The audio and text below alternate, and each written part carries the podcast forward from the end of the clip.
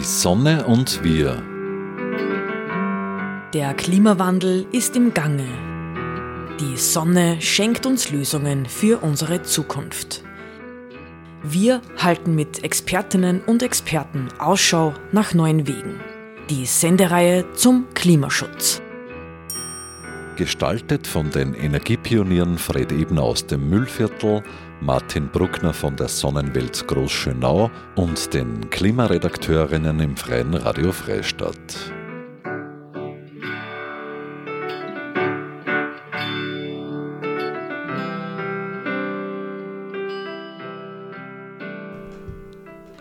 Willkommen zu Die Sonne und wir.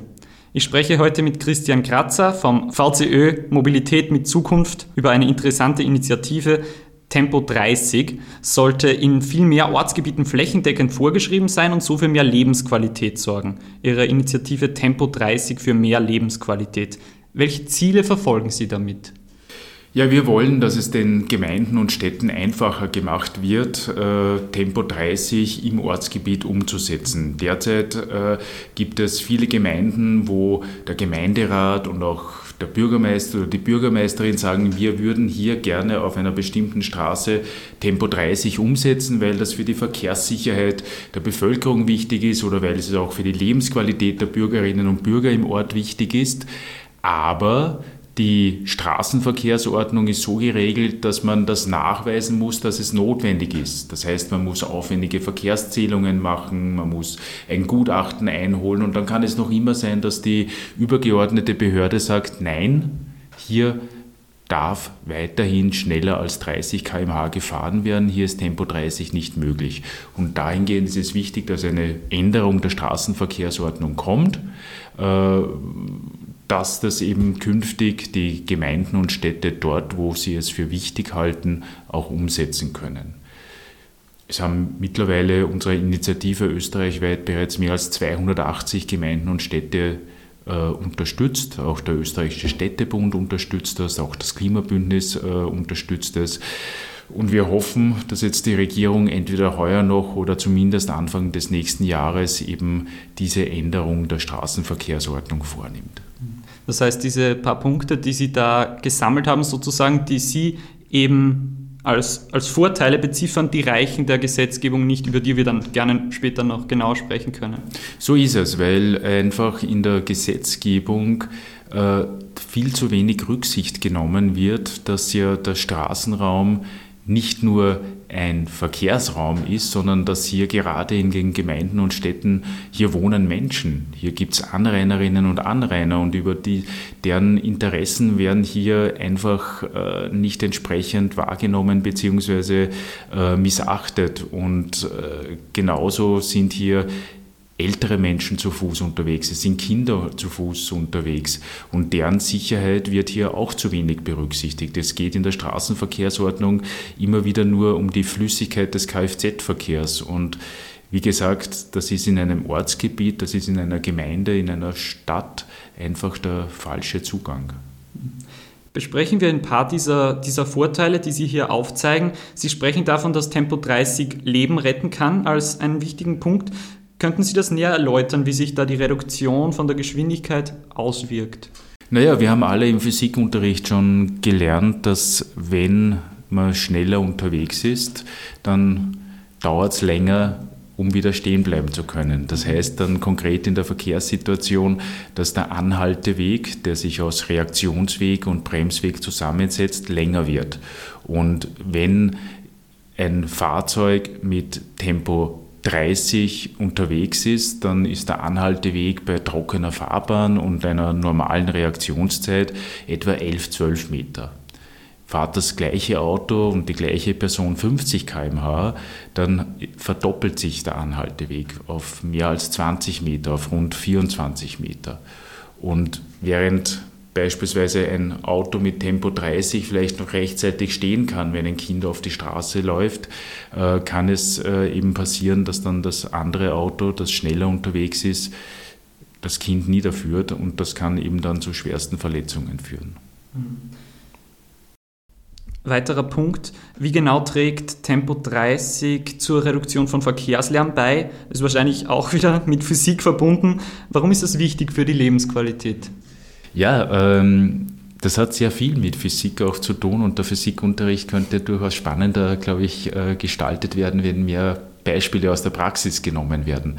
Ähm, auch auf den Verkehrslärm hat eine Temporeduktion eine positive Wirkung.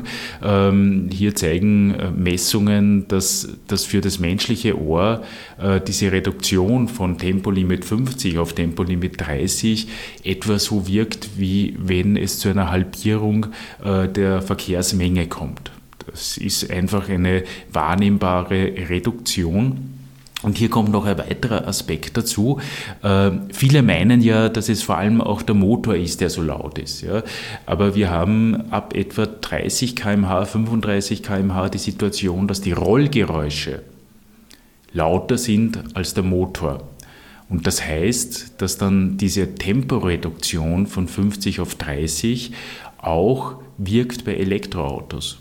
Das heißt, wir haben auch hier eine positive Wirkung, dass insgesamt eben der Verkehrslärm dadurch abnimmt und gerade auch äh, für die Bewohnerinnen und Bewohner, die entlang von, von äh, Straßen äh, leben, ist es einfach eine, eine spürbare Verbesserung der Lebensqualität und wir dürfen auch eines nicht vergessen, Verkehrslärm ist auch ein Gesundheitsproblem. Ja, dauerhafter Verkehrslärm äh, versetzt den Körper in eine Art Stresszustand und das wiederum hat, kann Folgen haben eben zu erhöhtes Herzinfarktrisiko, erhöhtes Risiko für Herz-Kreislauf-Erkrankungen, beziehungsweise wenn das auch in der Nacht dieser Straßenverkehr eben zu laut ist, dann führt das zu Schlafstörungen und die wiederum sind auch äh, natürlich sehr gesundheitsschädlich. Mhm.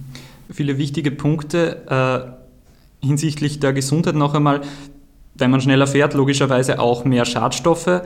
Ist das vernachlässigbar oder sind das, also diese wenigen, diese 20 Kilometer pro Stunde, ist das da vernachlässigbar oder kommt das auch hinzu? Kann man das auch das ist ein weiterer positiver Effekt, äh, dass einfach bei den Verbrennerautos die Abgasbelastung äh, rückläufig ist. Und wir dürfen eines nicht vergessen, sowohl Feinstaubpartikel als auch Stickoxide äh, schädigen auch unsere Gesundheit. Je mehr Schadstoffe in der Luft enthalten sind, umso mehr atmen wir ein. Und das heißt, es kann eben für uns zum einen äh, Atemwegserkrankungen äh, auslösen, beziehungsweise auch unsere Lunge schädigen. Und umso wichtiger ist es, dass wir Maßnahmen setzen, dass eben gerade dort, wo die Menschen leben und wohnen, dass hier die Luftqualität verbessert wird. Und vielleicht noch ein zweiter äh, wesentlicher Punkt bei den Schadstoffen. Wir haben ja sozusagen einerseits die Schadstoffe, die bei Verbrennerautos aus dem Auspuff rauskommen. Aber der Verkehr verursacht er noch weitere Schadstoffe, nämlich den sogenannten Abrieb, den Bremsabrieb und den Reifenabrieb. Und auch hier wiederum äh, trifft dann die Maßnahme Tempo 30 statt 50 auch die Elektroautos, denn auch die Elektroautos haben natürlich einen Brems- und Reifenabrieb und wenn das Tempo niedriger ist, dann reduzieren wir auch den Brems- und Reifenabrieb und tragen auch so dazu bei, dass die Luftqualität verbessert wird. Mhm. Grundsätzlich kann man da dann sagen, das sind ja eigentlich nicht nur Auswirkungen für uns persönlich, für die Menschen, sondern auch fürs Klima. Ist das wahrscheinlich als positiv zu vermerken? Auch das natürlich, ja. Also wenn der Spritverbrauch zurückgeht, wird natürlich auch weniger CO2 verbrannt. Und es kommt hier dann noch zu einem weiteren wesentlichen Punkt. Auch hier zeigen die Erfahrungen von äh, Städten, wo schon mehr Tempo 30 umgesetzt worden ist, äh, dass bei Tempo 30 mehr Menschen äh, auch Rad fahren, mehr Menschen äh, entlang dieser Straßen zu Fuß gehen. Das heißt, Tempo 30 statt 50 ist auch eine wesentliche Maßnahme, um die bewegungsaktive Mobilität, das zu Fuß gehen und das Radfahren äh, zu fördern. Und wenn wir mehr Alltagswege zu Fuß oder mit dem Rad zurücklegen, ist das natürlich auch sehr, sehr klimafreundlich und zweitens auch gesund.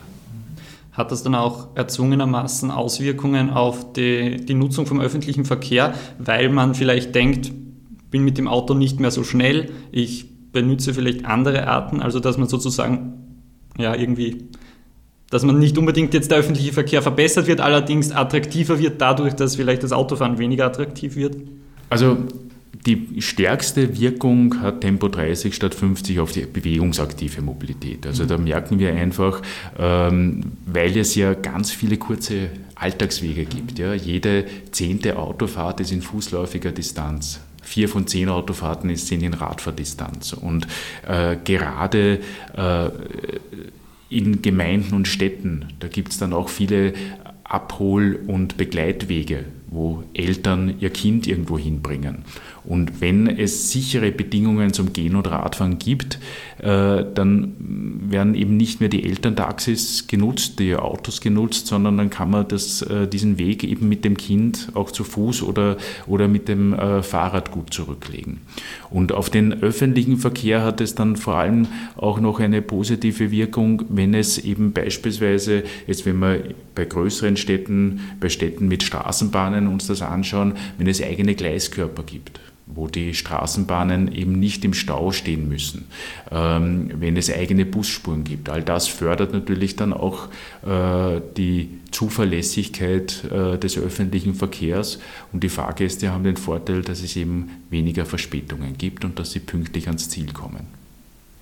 Oft genannt wird dann dieses Argument gegen Tempo 30, Sie arbeiten sozusagen gegen die Autofahrer. Ich habe als Autofahrer einen Zeitverlust wie begegnen Sie dem Argument? Also aus meiner Sicht ist es ein äh, ist dieses Schubladisieren von Menschen nach Verkehrsmitteln völlig überholt und nicht zeitgemäß. Ja, wir sehen von den Untersuchungen äh, und Mobilitätserhebungen, dass es de facto kaum mehr Leute gibt, die nur ein Verkehrsmittel nutzen. Ja, wir sind Menschen, die unterschiedlich mobil, in unterschiedlichen äh, Situationen unterschiedlich mobil sind. Das heißt, äh, jemand, der Auto fährt, ist ja in anderen Situationen auch ein, ein Fußgänger oder ein Radfahrer oder ein Bus- oder Bahnbenutzer. Das heißt, äh, wenn wir Bedingungen schaffen, die es den Menschen erleichtern, äh, zu Fuß zu gehen oder mit dem Fahrrad zu fahren, dann werden Personen, die bisher diese Strecke mit dem Auto gefahren sind, diese Strecke zu Fuß gehen oder mit dem Rad fahren. Und je mehr Menschen vom Auto auf das Fahrrad oder zu Fuß gehen oder auf den öffentlichen Verkehr umsteigen, umso schneller sind jene Autofahrer am Ziel, die nicht die Möglichkeit haben, umzusteigen, weil es einfach weniger Autoverkehr gibt und damit auch weniger Staus gibt. Das heißt, auch jene, die dann weiterhin mit dem Auto fahren, profitieren von dieser Maßnahme. Viele Gemeinden haben sich jetzt schon gemeldet, dass sie diese Initiative, dass sie Tempo 30 gern umsetzen würden. Wo würden Sie das tatsächlich, unabhängig davon, ob es jetzt erlaubt ist oder nicht, empfehlen, Tempo 30 durchzusetzen? In Wohngebieten, wo Menschen wohnen, äh, wo es Schulen gibt, wo es Kindergärten gibt, wo es Freizeiteinrichtungen gibt, äh, da ist einfach Tempo 30 statt 50 die viel vernünftigere und bessere Maßnahme. Und was auch noch dazu kommt, wir sehen, dass überall dort, wo Verkehrsberuhigungsmaßnahmen gesetzt werden, wo nicht nur dann vielleicht Tempo 30 äh, statt 50 gilt, sondern vielleicht auch Begegnungszonen gemacht werden, wo Fußgängerzonen gemacht werden, all das stärkt auch die Nahversorgung im Ort. All das nützt auch dem Einzelhandel. All das macht den Ort wieder lebendiger. Viele Kleinstädte in Österreich und Gemeinden haben das Problem, dass es de facto ein Dorfsterben oder ein Kleinstadtsterben gibt. Und wenn wir die Orte wieder lebendiger machen, wenn wieder mehr Menschen zu Fuß unterwegs sind, dann kaufen die auch eher beim Nahversorger ein kaufen eher beim, beim äh, Geschäft im Ort ein und fahren nicht mit dem Auto irgendwo hin äh, in ein Einkaufszentrum. Und ich denke, äh, Tempo 30 statt 50, das hat so viele positive Auswirkungen, so viele positive Seiteneffekte. Äh, und das ist auch mit ein Grund, warum wir so viele Gemeinden und Städte unsere Initiative unterstützen. Haben Sie da ein Gefühl dafür, wie, da die, wie es da steht um die Akzeptanz in der Zivilbevölkerung, jetzt nicht unbedingt bei den Bürgermeisterinnen, Bürgermeister, Gemeinderäten? Die Akzeptanz ist hoch und sie steigt mit der Einführung. Da ist äh, beispielsweise Graz, die steirische Landeshauptstadt, war ja europaweit einer der Vorreiter äh, bei der flächendeckenden oder großflächigen Einführung von Tempo 30 in, in der Stadt. Da hat es vor der Einführung waren nur 44 Prozent der Bevölkerung dafür. Zwei Monate später waren schon äh, an die 60 Prozent für diese Maßnahme. Und äh, ein, zwei Jahre später waren es mehr als 70 Prozent der Bevölkerung, die diese Maßnahme befürworten. Und das sehen wir bei allen Verkehrsberuhigungsmaßnahmen. Wir haben das auch gesehen äh, bei der Maria-Hilfer-Straße in Wien. Ja. Da hat es vorher, bevor äh, es die Begegnungszone und die Fußgängerzone ge äh, gekommen ist, einen enormen Aufschrei von vielen gegeben. Ja, da hat man das Gefühl gehabt, man, da ist halb Wien ist gegen die Begegnungszone. Heute kann man sich es nicht mehr anders vorstellen. Und das Gleiche ist auch schon passiert in den 70er Jahren, als die Innenstadt in Wien, äh, als dort Fußgängerzonen gemacht worden sind. Ja, das auch damals war vorher, äh, haben einige den Weltuntergang äh, kommen sehen. Äh, nachher waren alle glücklich. Ja. Man kann sich heute nicht vorstellen, dass am Stephansplatz vor dem Stephansdom Autokolonnen waren und Autos vorbeigefahren sind, wenn man aus der Kirche rausgegangen ist. Warum eigentlich genau Tempo 30? Ist, das ausgedacht oder weil es schon viele 30er-Zonen gibt einfach?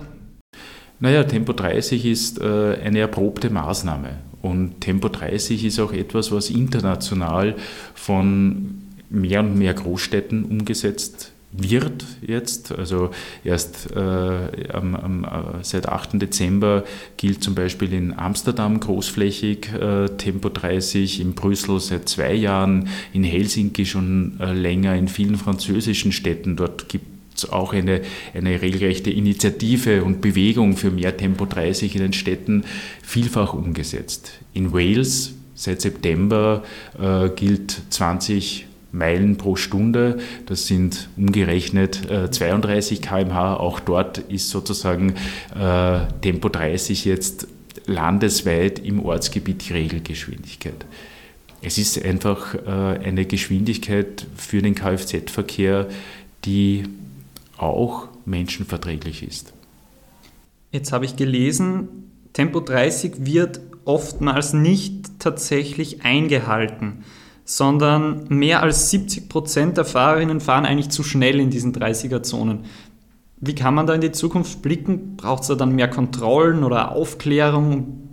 Es gibt zwei äh, Maßnahmen, die wesentlich dazu beitragen, dass Tempolimits eingehalten sind. Das eine haben Sie schon genannt, das sind die Kontrollen. Da braucht es auch entsprechend äh, wieder die Möglichkeit für die Städte und Gemeinden, dass sie das auch selber kontrollieren können. Und das zweite ist einfach die Straßengestaltung.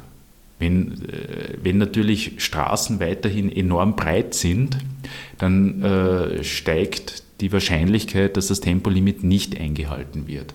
Wenn aber Straßen so gebaut sind, dass äh, sie selbsterklärend und auch das Tempolimit selbsterklärend ist, dass sie schmäler sind, dass man gar nicht so schnell fahren kann, gar nicht auf die Idee kommt, da so schnell zu fahren, dann werden auch die Tempolimits eingehalten. Kommen wir zurück zu diesem Eingangspunkt, den Sie schon erwähnt haben, dass es nämlich immer noch rechtliche Probleme gibt, dass die rechtlichen Rahmenbedingungen nicht dazu passen, dass Gemeinden von sich aus Tempo 30 auf ihren Straßen einführen können. Was würden Sie sich da wünschen? Wie kann man das ändern? Das kann man ganz leicht ändern, indem einfach äh, dort im Ortsgebiet, wo Bürgermeister, Bürgermeisterin, Gemeinderat sagen, auf dieser Straße soll Tempo 30 sein, weil es A für die Verkehrssicherheit wichtig ist oder B für die Lebensqualität vor Ort wichtig ist, dass sie das auch entsprechend umsetzen können, ohne dass man das nachweisen muss mit Verkehrszählungen, ohne dass man teure Gutachten einholen muss. Das muss man eben bisher machen, dass man solche Gutachten einholen muss. Und da reichen diese Punkte, die jetzt eigentlich durchaus wie Vorteile klingen, die Sie eingangs eben aufgezählt haben, nicht aus? Da reichen die nicht aus. Ja. Es gibt viele Beispiele, wo Gemeinden seit vielen Jahren versuchen, ein niedrigeres Tempolimit zu bekommen auf einer Straße und die übergeordnete Behörde sagt, nein, geht nicht, weil hier mehr Kfz fahren, weil hier zu wenig Fußgänger gehen und, und, und. Jetzt haben Sie auch schon ein paar Beispiele erwähnt. In Graz ist eben da zum Beispiel jetzt die Erfahrung gemacht worden, dass es eben sich immer mehr, dass die Bevölkerung immer mehr Akzeptanz dafür hat. Jetzt habe ich gerade erst gelesen, in Bregenz beispielsweise ist jetzt Tempo 30 ab 2024, glaube ich, glaube ich, wird es jetzt auf vielen Straßen eingeführt, nicht auf allen. Haben Sie da einen Einblick, was da passiert? Genau, also auch Bregenz äh, hat dort, wo es äh, für sie möglich war, es so jetzt sozusagen großflächig umgesetzt, Tempo 30. Und dann gibt es eben noch nach wie vor ein paar Straßen, wo es eben im Moment nicht geht, weil das äh, von Seiten der Straßenverkehrsordnung nicht umsetzbar wäre. Und auch hier zeigt sich wieder, äh, wir haben eben jetzt Graz, als der Vorreiter, ich habe es schon vorher gesagt, das war Anfang äh, der 90er Jahre, hat es da noch nicht viele äh, Städte in Europa gegeben, die da, das umgesetzt haben. Und es hat damals einen äh, Verkehrsstadtrat gegeben, der hier sehr engagiert war und der sich dafür sehr stark gemacht hat, hier Veränderungen in die Richtung äh, zu erreichen. Ähm, Jetzt ist Bregenz auch dazugekommen und äh, ich denke, es werden in den kommenden Jahren noch einige mehr Städte dazukommen, die das großflächig umsetzen. Äh, jetzt geht es eben immer auch in Richtung langfristige Lösungen schaffen. Wie glauben Sie, wird sich das weiterentwickeln? Ist dieses Tempo 30 eher die Einführung eher eine Übergangsmaßnahme hin zu noch mehr Gleichberechtigung sozusagen? Oder wird das so bleiben? Was haben Sie da für ein Gefühl? Naja, ich denke, der Trend bei den Städten geht immer mehr in Richtung äh, autofreie Zentren ja, oder autoarme Zentren, ja, weil ja trotzdem in vielen Bereichen dann noch Anrainerinnen und Anrainer zufahren können, beziehungsweise ähm, Lieferverkehr auch noch möglich ist. Aber hier zeigt einfach die Erfahrung, dass man die Attraktivität eines Ortes deutlich erhöht ja, weil es einfach, äh, die Menschen sind dort gerne unterwegs, wo weniger Autos sind. Ja. Und man braucht ja nur selber darüber nachdenken, wo möchte man wohnen. Möchte man lieber an einer stark befahrenen Straße wohnen, wo viel Autoverkehr ist?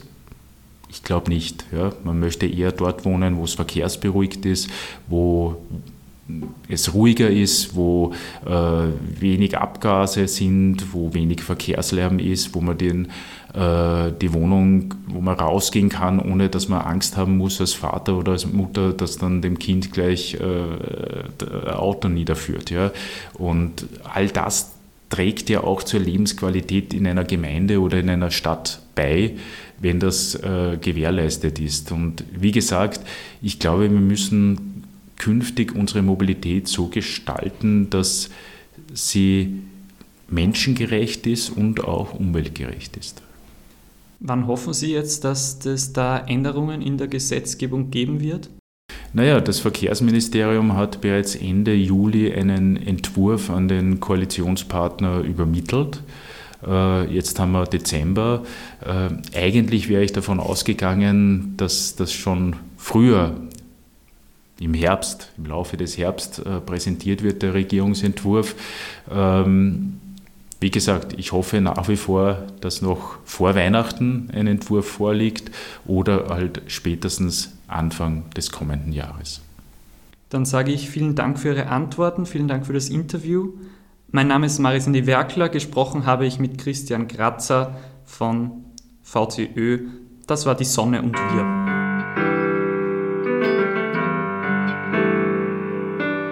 Sonne und wir. Die wöchentliche Sendung zum Klimaschutz wurde in Kooperation mit der Sonnenwelt entwickelt. Die Sonnenwelt in Großschönau im Waldviertel bietet auf Basis von Erd- und Menschheitsgeschichte unzählige Einblicke in die derzeitige Energieversorgung mit Öl, Gas, Kohle und Atom. Spielerisch werden die Möglichkeiten durch die Kraft der Sonne greifbar gemacht. Sie erleben zwölf übergreifende Ausstellungsthemen mit über 1100 Exponaten. Mehr dazu auf www.sonnenwelt.at. Die Sonne und wir wird im Freien Radio Freistadt produziert und auch bei folgenden freien Radios regelmäßig ausgestrahlt. Radio Froh Linz, B138 Kirchdorf. Freies Radio Salzkammergut, Radio Y Hollerbrunn, Campus und City Radio St. Pölten, Radiofabrik Salzburg und Radio OP Oberpullendorf. Alle Sendungen stehen auch im Online-Archiv zur Verfügung und können auf diversen Podcast-Plattformen abonniert werden.